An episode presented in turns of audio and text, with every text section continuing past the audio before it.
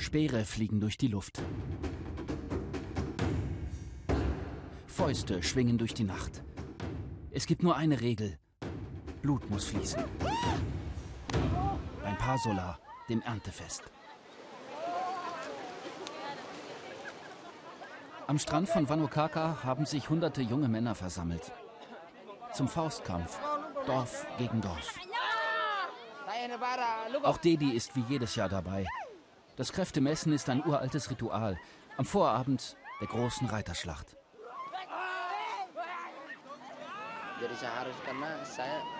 Ich kann nicht anders. Ich muss kämpfen, sagt Dedi. Alle meine Freunde sind auch mit dabei. Also kämpfe ich auch. Auf einem Hügel haben sich die Ratu versammelt, die Schamanen. Gegen Mitternacht, als der Mond über die Klippen guckt, haben die alten Männer das Signal gegeben zum Kampf mit den Fäusten.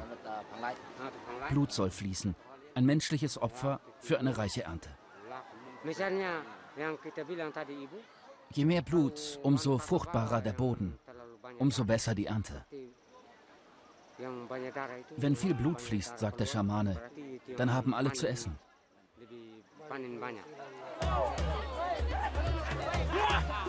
Die Kämpfer haben ihre Hände mit Gras umwickelt. Manche verstecken Metall unter den Bandagen, dann fließt noch mehr Blut. So einfach, so brutal die Sitten.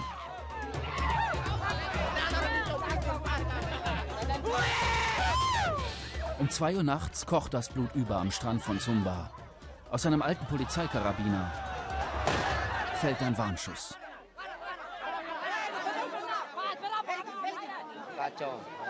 Das wird ein bisschen brutal jetzt, weil alle kämpfen gegen alle. Da muss jemand dazwischen gehen.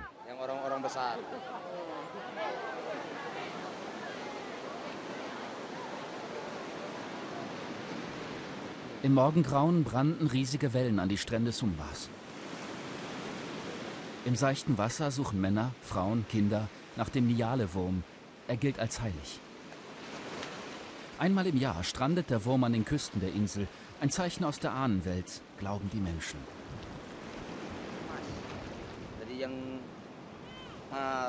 Immer wenn der Wurm hier auftaucht, sagt Dedi, ist die Zeit gekommen für das Pasola, das Reiterfest. Und alle im Dorf machen sich bereit. Die Natur hätte es sich schöner nicht ausdenken können. Sumba, eine Flugstunde von Bali entfernt, im Osten Indonesiens. Die meisten sind einfache Bauern. Reis, Mais, Zuckerrohr, etwas Viehzucht. Eine Insel wie von der Welt vergessen. Wild und ungezähmt. Unter den Bambusdächern herrschen Sitten wie vor Hunderten von Jahren.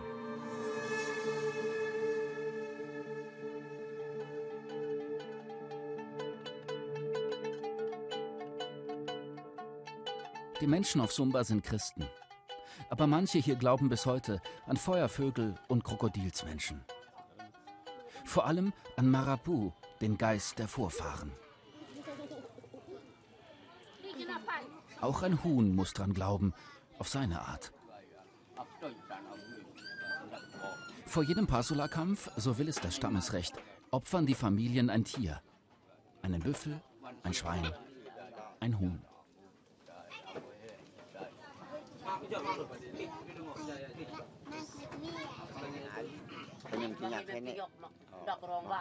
Alles steht im Blut geschrieben, sagt der Schamane.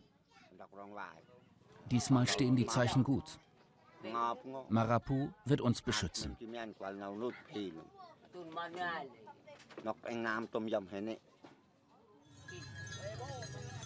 Von überall her kommen die stolzen Pasula-Reiter.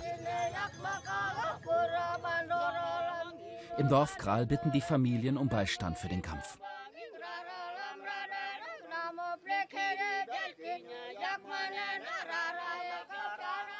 Hoch zu Pferd die Schiedsrichter. Man geht mit der Zeit. Die orangen Westen sind gesponsert von einer Bank. Tausende Menschen sind auf dem Weg zum Pasula-Feld. Schon morgens früh ist es brennend heiß, stickig und schwül. Eine Spezialeinheit der Polizei hat sich in Stellung gebracht. Halleluja! Amen! Amen! Noch als Zuschauer.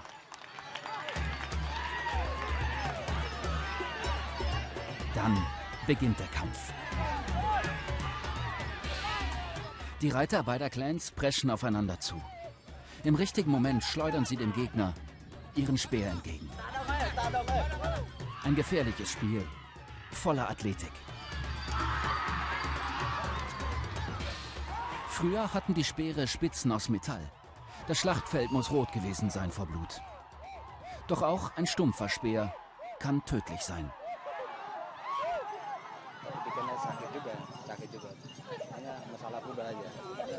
Mein Pferd macht Probleme. Es rennt nicht schnell genug. Und dann kam der Speer geflogen. Er hat mich unten am Fuß erwischt. Jedes Passola endet in Aufruhr, in Chaos und Gewalt.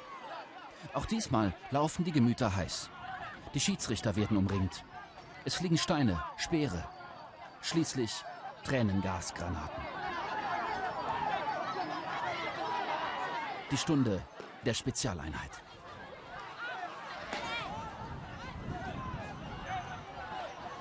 Der Polizeichef ist ein Zugereister aus Bali und wundert sich. Das ist ja wohl deren Kultur hier, sagt der Polizist. Aber als dann alle aufeinander losgegangen sind, da wurde es Zeit fürs Tränengas. Speere, Gewehre, Tränengas, was für ein Erlebnis. Doch egal, was beim Passola passiert, alle hier, so heißt es, gehen als Freunde. Frieden soll herrschen auf Sumba. Bis zum nächsten Passola.